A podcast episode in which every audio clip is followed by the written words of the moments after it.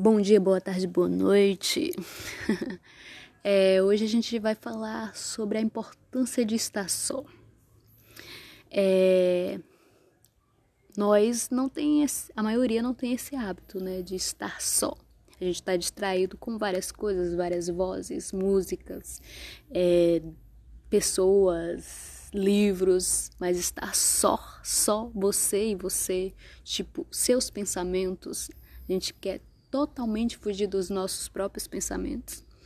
E nessa nessa caminhada e nessa trajetória, a gente procura pessoas para distrair, mas o interessante é estar ter esse tempo só pra gente, só pra gente, só eu, enfrentando os demônios, né?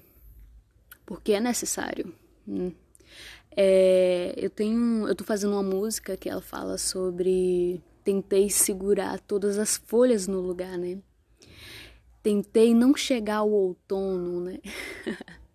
e é justamente isso, a gente tenta segurar, né? A gente não quer ficar com nós mesmos, a gente só nós, nossos pensamentos. Aí você diz: Não, eu fico muito só em casa. Não, mas você fica ouvindo música, você fica fazendo outras coisas para tentar distrair mas você não tá só contigo mesmo.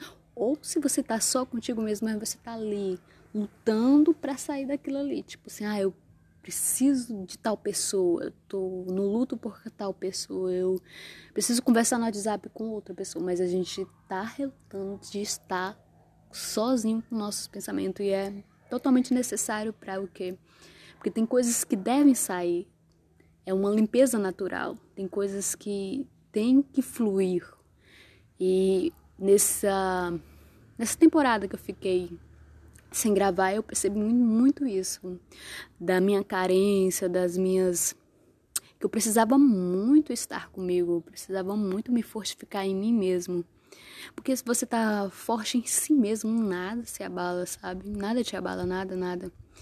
E, e eu não, pelo contrário, né? Para me fortalecer, eu procurava pessoas, procurava fuga, procurava outras coisas, mas é, eu fui tipo que obrigada, né?